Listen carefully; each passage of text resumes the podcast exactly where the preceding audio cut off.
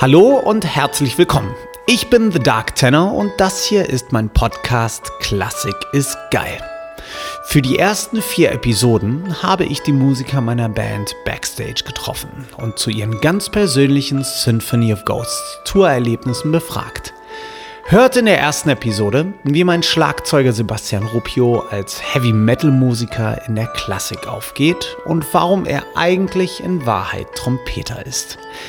Wenn ihr den Podcast unterstützen wollt, abonniert ihn auf Spotify oder iTunes, schreibt eine Bewertung und lasst mich wissen, wie ihr die Folge fandet und wen ihr gerne als Gast hören würdet. Doch nun, ohne weitere Verzögerungen, willkommen Basti. Wir haben ja schon so ein bisschen äh, Spaß gehabt auf der Tour. Sehr viel, ja. Ja, ja, sehr viel. Ähm, genauso soll das ja auch sein, denn wir wollen ja Klassik für Jung und Alt irgendwie präsentieren. Was sind so deine, deine Highlights auf der Tour gewesen? Hast du welche? Definitiv habe ich welche. Ähm, Highlight für mich natürlich das erste Highlight, äh, die Hometown-Show in, in Hamburg auf jeden Fall. Ja. Ähm, aber auch viele Konzerte, ich erinnere mich an ähm, Frankfurt war schön in der Batsch Cup oder äh, allgemein auch, glaube ich, Highlight ist auch die komplette Tour für mich, weil ich gerne mit der Truppe unterwegs bin. Es sind alles total super Menschen, irgendwie die Band funktioniert super, die Crew ist cool und ähm, ja, ey, also es bringt einfach unglaublich viel Spaß irgendwie und äh, diese Message dann auch rüberzubringen. Ich glaube, da haben wir schon die richtigen Leute jetzt am Start.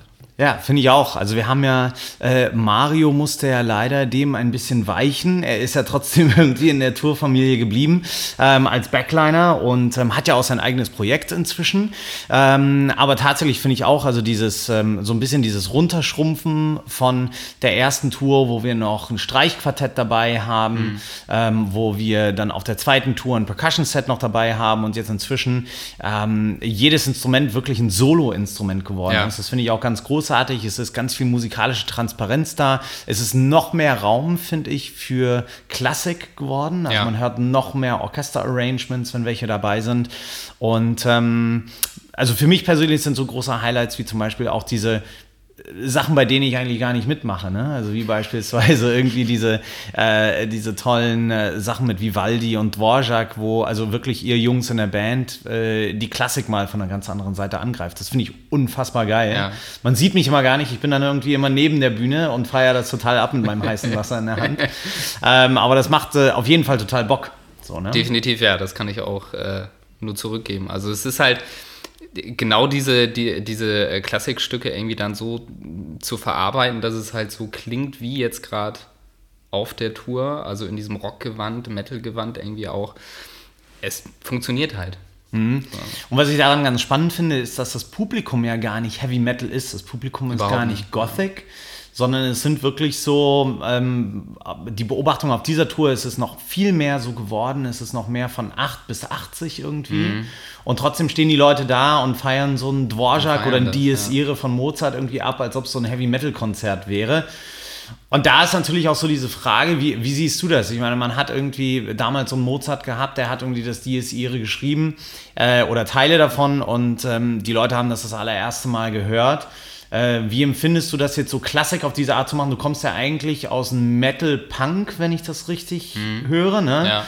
Was für mich ja auch total ähm, interessant ist, weil äh, ein Musiker wie dich wiederum mit klassischen Stücken zusammenzubringen, das ist genau dieser Bruch, den ich ja suche.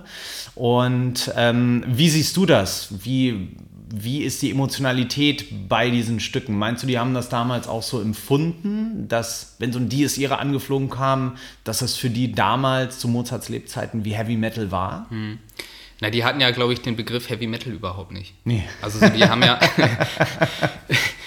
die haben, glaube ich, wirklich, ähm, sie, sie müssen schon sehr erstaunt gewesen sein. So, also das, das ist halt, es muss ja sehr brachial gewesen sein in der Hörgewohnheit, die die Menschen früher hatten irgendwie oder für die Hörgewohnheit.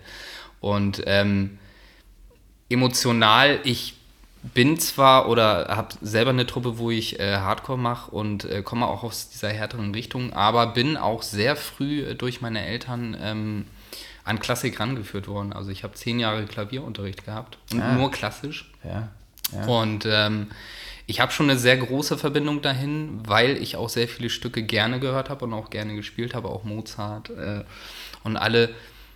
Das war ähm, sehr besonders und es ist für mich jetzt total interessant, genau dieses wieder zu erleben, aber halt in dem Gewand, wo ich mich halt wohlfühle mhm. und da halt mein, ja. mein Input mit reingeben kann und halt, äh, sei es irgendwelche Passagen, die von tiefen Streichern schnell gespielt werden, halt mit der ja. Double Bass spielen, ist natürlich ja. schon ganz geil. Ja, voll. und das, ich glaube, dann entwickelt man diese Klassik oder diese klassischen Stücke einfach nur noch weiter. So, ne? Also man, ja, man baut sie noch ein bisschen weiter aus. Ich finde es halt spannend, die irgendwie ein bisschen in die Moderne zu transportieren und nicht nur zu sagen, hey, wir jagen da irgendwie jetzt nackte Leute über die Bühne und äh, schreien Hurra, weil wir ein Stück neu inszeniert haben, ja. sondern ich finde, das tatsächlich musikalisch mit ähm, modernen Instrumenten zusammenzubringen. Total interessant. Ich finde es mega, wie du das spielst und äh, deine, deine Ansatzweise daran zu gehen. Man munkelt ja auch nur, äh, du hast ja nicht nur Piano gespielt, sondern du hast, man munkelt auch äh, Trompete gespielt, habe ich gehört. Es soll mal so gewesen sein, ja. Wie lange hast du Trompete gespielt? Äh, das waren, glaube ich, sechs Jahre. Ah, okay. Ja. Krass. Es war auch wirklich sehr spannend. Also sechs Jahre. Sechs Jahre. Ja können wir erwarten bei der nächsten Dark Tenor Tour vielleicht äh, jetzt im November 2019 auf der Laut- und Akustisch-Tour, dass da ein Trompetensolo kommt? Ein Trompetensolo. äh, ich denke eher nicht. Ich habe wirklich mal vor fünf Jahren äh, ungefähr war das, habe ich äh, nochmal versucht, ähm, weil man hat ja auch eine bestimmte Technik und ja, bestimmte ja, Übungsweise, ja, wie man halt dann diese, die, die, ähm, den Druck und diese Pressung dann halt vom Mund her ähm, üben kann. Und äh, ich habe es versucht und habe das Gefühl gehabt, dass mir die Zähne rausfliegen. Ach, wirklich? So, und das ist halt so, ja, es ist, so, ein, so, ein, ganz, ganz komisches Gefühl einfach. Und äh, ich, ich glaube nicht, dass das passiert. Es, es, war schön zu der Zeit wirklich und ja. ich liebe das Instrument ähm, und es hat auch wirklich sehr viel Spaß gemacht. Aber ähm, im Moment holt es mich da noch nicht hin zurück. Okay, alles klar. Also doch lieber Schlagzeug und ein bisschen Gitarre spielst du ja auch. Genau, ja. Ne? Also ihr merkt schon, ähm, nicht, nur, nicht nur Ilja ist beispielsweise als Multi-Instrumentalist auf der Bühne mit seinem Cello und Bassgitarren. Er spielt ja, glaube ich, auch ein bisschen Gitarre. Ja. Äh, zu Ilja kommen wir später nochmal. Ähm, aber ähm, Basti auch, Multi-Instrumentalist. Das müssen wir natürlich. Ähm, und singen kannst du ja auch soweit ich weiß. Ne? Engels gleiche Stimme. Engel, ja. Engels gleiche Stimme. Ähm, das müssen wir natürlich alles äh, im Herbst mal ausprobieren. Sollten, vielleicht ja. auch mit so ein paar Satzgesanggeschichten. Das haben wir, glaube ich, noch gar nicht gemacht. Nee. Ne? Äh, das wäre vielleicht noch eine Idee. Ähm, du hast aber nicht nur, ähm, spielst du seit der allerersten Tour live mit mir, sondern ähm, du hast natürlich auch im Studio eingespielt. Und ja. natürlich die Symphony of Ghosts Platte. Mhm. Was ist dir da am meisten hängen geblieben? An Erinnerungen oder an eindrucksvollen Erlebnissen? Ich muss sagen, dass das emotionalste war für mich wirklich der Song Fade. Ja. Weil dieser Song, also da, da fühle ich mich am meisten wohl. Auch so mhm. live gespielt, irgendwie so, jetzt Songs wie Hurricane oder so, die bringen Spaß, das ist definitiv. Ja. Four on the Floor, das ist total geil. Aber Fade ist so eine Nummer, das ist so eine Lagerfeuernummer. Und ja. wenn du das halt dann äh, live mit Schlagzeug machst, dieser Schlagzeuggroove, der kann richtig schön laid back sein, also ein bisschen schwerer gespielt sein und so und dieses Gefühl auch wiedergeben, was der Song eigentlich hat. Das war wirklich sehr emotional und auch im Studio ist alles immer sehr direkt und man hört alles, was da passiert irgendwie ja, und ja. Äh, das war schon sehr besonders. Ja, ich war ja auch dabei. Ähm, wir waren auch die letzten Drum-Recordings in den legendären Funkhaus-Studios. Ja. Danach ähm, wurde das ja leider dicht gemacht, muss man sagen. Ähm, für mich war es auch ein ganz großes Highlight. Der Song Fade ist für mich auch irgendwie einer der emotionalsten Songs auf der ganzen Tour. Findet ja in den Zugabenblöcken statt und am Anfang, wenn man so auf die Bühne geht, ich weiß nicht, wie es für dich war, für mich war das irgendwie so, wir sind auf die Bühne gegangen in Berlin äh, zur Premiere der Tour und es war irgendwie so, man spielt die Nummer und alle gucken nur. Mhm. Wie bei dem Song I Miss You auch. Und man mm, denkt so, oh yeah. Mann. also ihr wisst gar nicht, was alles im Kopf eines Musikers los ist, wenn die, wenn die Fans alle nur stehen und gucken. Und man denkt nur so, oh Mann, ja. nein, es, es kann, geht alles schief. Es kann jetzt beides sein. Es kann beides sein. Es kann sein, wow, was für ein schöner Moment fürs Publikum und es könnte auch sein, oh mein Gott, sie hassen alles. Ja. Und ähm, äh, mit dieser Spannung lebt man dann bis zum Ende des Songs bei der allerersten Show.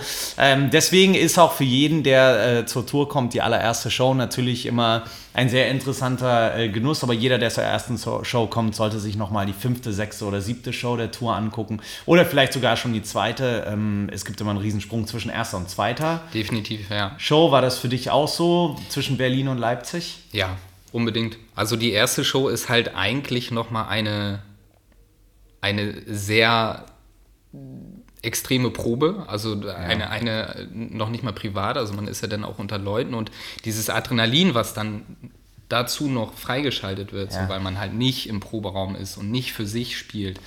Ähm, das, das kommt dann da natürlich äh, da dann nochmal dazu und das macht genau das, ich glaube, diese erste Show dann auch trotzdem sehr wichtig für einen, dass Total. man halt alles ja. kennenlernt und man weiß, auch wenn man noch so sicher ist mit den Teilen, die man halt spielt und ja. die man geübt hat, irgendwie, ähm, macht es das dann nochmal spannend, diese erste Show zu spielen. Und das war bei mir auch so. Also ich habe auf jeden Fall schon ähm, äh, in Leipzig sehr, sehr viel ruhiger gespielt, für mich, also vom Gefühl her. Ja, ja. Die Proben zur Symphony of Ghosts fanden Anfang Dezember 2018 statt. Mhm. Wir hatten dann, ähm, ja, gut äh, einen Monat Pause dazwischen. Ne? Ja. Und ähm, die Proben, das müsst ihr euch so vorstellen, man bekommt vorher als Musiker die Songs. Äh, Erik und ich haben das, die Setlist zusammengebaut. Und ähm, anschließend bekommen alle Musiker die Songs und dann entwickelt sich das Set so nach und nach. Und äh, dann kommt vielleicht noch der ein oder andere Song durch ähm, Fan-Votings dazu ähm, und ein anderer wird rausgeschmissen oder so. Aber grundsätzlich ist es tatsächlich so, dass die Musiker die Songs bekommen, sich vor, vorbereiten, dann probt man und wir haben auf äh, den Proben für die ersten beiden Alben, für Symphony of Light und Nightfall Symphony, haben wir ja relativ lange geprobt mhm. auch. Und ähm, bei diesen Proben war es so, dass wir nach äh, anderthalb Tagen gesagt haben, so, ja, okay. Wir haben es jetzt. Dann, ja, also das, das, war wirklich ein ganz komischer Moment, weil, na, also so nach dem zweiten Tag, nach dem Mittagessen irgendwie am zweiten Tag waren, standen alle so im Raum und alle so, ja, okay, dann können wir jetzt, was machen wir denn jetzt noch zwei Tage lang? Ja, so, ja. Ne? Und klar feilt man dann noch hier und da und ähm, ähm, hat dann noch, ähm, klar, noch ein paar Ideen irgendwie, die man einbauen kann oder geht dann doch noch mehr, mehr ins Detail irgendwie, ja. wie ins Ende von I Miss You zum Beispiel mhm. mit diesen rhythmischen Abschlägen oder ähm, dass man doch nochmal hier und da ein bisschen Sicherheit schafft bei Oder an die Freude mit den Backstreet Boys und äh, mit, ähm, wie heißt die Nummer gleich, von Depeche Mode, Enjoy the Silence. Ja. Ähm, äh, was mir unheimlich viel Spaß macht. Also von daher war das äh, eine sehr außergewöhnliche Probe für mich auch, weil einfach alles gesessen hat. Ja. Und ja. Wir haben die Proben ja auch recorded, also aufgenommen und ähm, auch diese Aufnahmen sind, als mein Tonmann das das erste Mal angemacht hat, Nive das das erste Mal angemacht hat, waren die Aufnahmen gleich so, ja, okay, alles klar, dann können wir ja jetzt nach Hause gehen genau. und einpacken. Und umso aufregender ist es aber dann, wenn man eben diese aller, allererste Show hat. Ne?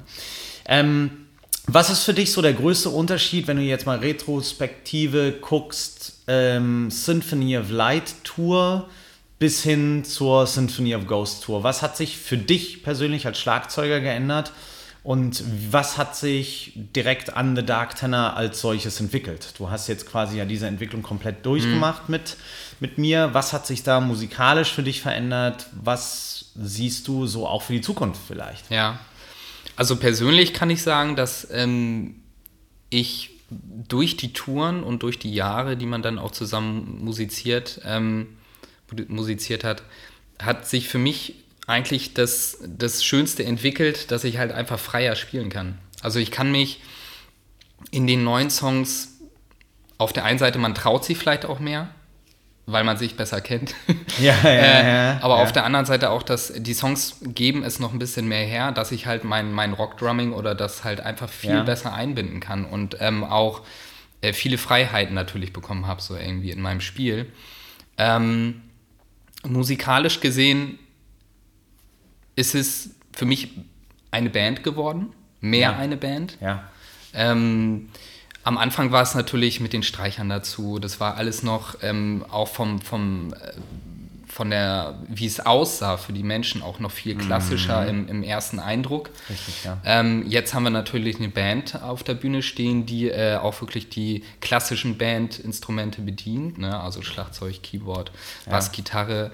Ähm, und trotzdem finde ich schön, dass halt dieses, äh, dass Ilya das Cello spielt, irgendwie, dass das noch mit reinkommt, dass da immer bestimmte Passagen sind, die halt genau dieses klassische äh, Element dann wieder hervorzeigen, ähm, dass die noch da sind. So und ähm, musikalisch, wie schon gesagt, äh, finde ich auch genau das. Es ist viel es ist viel mehr eine Band geworden, wie das Album klingt. Ja. Dadurch, dass man äh, auch ähm, das Schlagzeug aufgenommen hat wie ein Schlagzeug, dass man weniger mit Percussion gearbeitet hat. Ja. Ähm,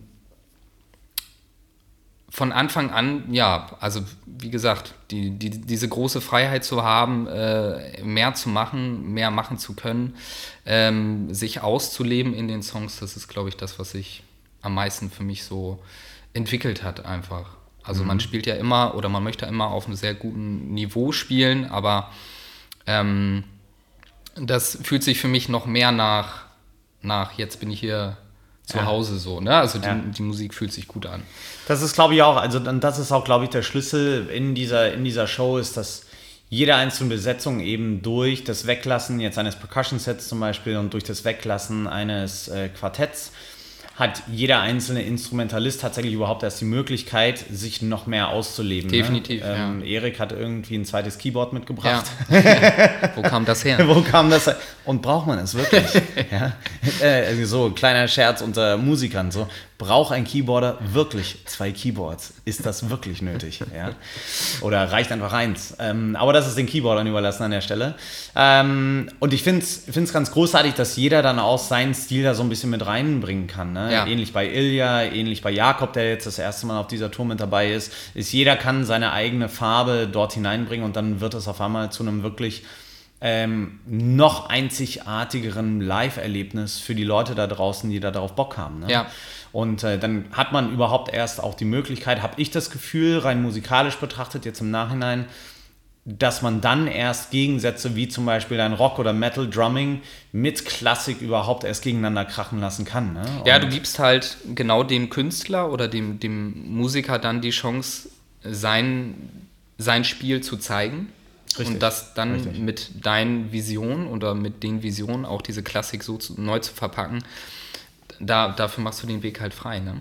Ja, ja, ja. finde ich ganz großartig. Also das hat sehr, sehr, sehr, sehr viel Spaß gemacht und wir haben ja jetzt im Herbst auf der ähm, Laut- und Akustiktour 2019 werden wir wieder Akustikteile spielen. Mhm. Spielst du lieber ähm, diese rein akustischen Sachen? Für mich als Sänger ist es ja so, dass man bei diesen Akustikdingen zwar viel nackter dasteht, aber letztlich ähm, man viel mehr die Möglichkeit hat, auch auszusingen. Man hat viel mehr die Möglichkeit, sich zu zeigen. Man hat viel mehr die Möglichkeit, auch, ähm, also das klingt jetzt komisch für alle, aber wirklich zu singen. So, ne? Bei mhm. so einer Rockshow, wo halt die Band irgendwie durchfeuert und wo so große Strings-Arrangements sind. Ja.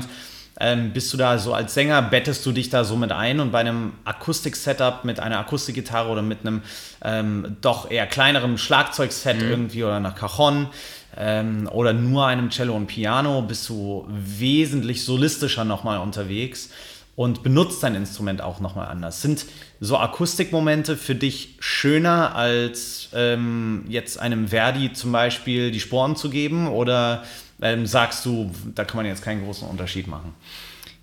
Ich glaube, ich würde lügen, wenn ich jetzt sagen würde, es gefällt mir beides gleich gut. Ja. Also es, es, es, ist natürlich so, dass ähm, ich das schon sehr abfeiere, wenn ich am Schlagzeug sitze. Und ja. auch genau diese, diese Intensität und diese Aggressivität irgendwie so ein bisschen reinbringen kann. Ne? Und es ist halt irgendwie, es bringt natürlich sehr viel Spaß. Andersrum muss ich aber auch sagen, dass es ähm, bei einem Percussion-Set und einem akustischen Set unglaublich interessant ist, ähm, auch diese, diese Schlagwerke dazu zu verwenden, halt den, den Song nicht zu überladen oder auch nicht ähm, äh, in eine andere Richtung zu lenken, sondern genau dahin, wo dieser Song sein soll. Und ja. Songs, die halt natürlich akustisch passieren, äh, sind ja auch viel gefühlvoller. Also es ist ja genau das, was du schon sagst, irgendwie Definitiv. die Stimme ja. ist da alleine und, und das, das kann man alles viel besser äh, wahrnehmen, auch von den Leuten, die das natürlich hören. Das ist, die hören deine Stimme und die hören dann vielleicht noch ein Piano und die hören dann vielleicht noch ein Cello, aber was passiert dann? Da ist nichts, mhm. was denn da irgendwie noch rumrauscht oder so, ja. oder ein Becken oder so, was da halt irgendwie sehr laut ist. Deswegen, ich würde sagen, ich, ich finde es unglaublich spannend ja. So, und äh, ich, ich, bin auch sehr gespannt, was auf der Tour passieren wird, was, was ja. wir da machen. Und äh, ähm, nichtsdestotrotz, äh, das Schlagzeugspielen in einer Band ist natürlich das, das äh, Nonplusultra. Ja, ja. So, ja, ja ne? Also das bringt natürlich, natürlich sehr viel Spaß. Aber ich bin wirklich sehr gespannt und ja, habe da sehr viel Lust drauf. Ja, also Laut und Akustisch Tour im Herbst 2019. Äh, die Tickets bekommt ihr natürlich ähm, auf thedarktenor.com slash Tickets. Ähm, von VIP Meet and Greets bis hin zu einem goldenen Ticket, wenn das überhaupt noch verfügbar ist ähm, zu diesem Zeitpunkt. Und natürlich den Standardtickets mit Bilddruck. Die gibt es tatsächlich nur auf meiner Homepage. Ähm, Basti, hast du einen abschließenden Satz, den du sagen möchtest? Nein.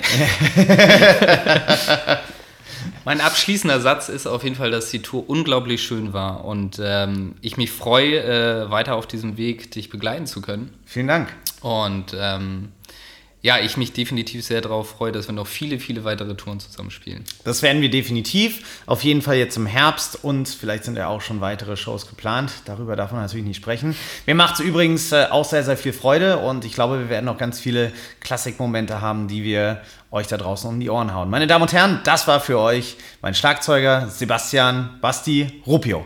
Dankeschön. Ciao. Das war Episode 1 meines Tour-Podcasts. In einer Woche folgt schon die zweite Episode. Falls ihr bis dahin TDT Entzug habt, findet ihr hier in der Beschreibung einen Link zur Playlist mit allen Songs, die ich auf Tour gespielt habe. Vergesst nicht, mich zu abonnieren und schreibt eine Bewertung. Bis Episode 2, Grüße von der dunklen Seite der Klassik.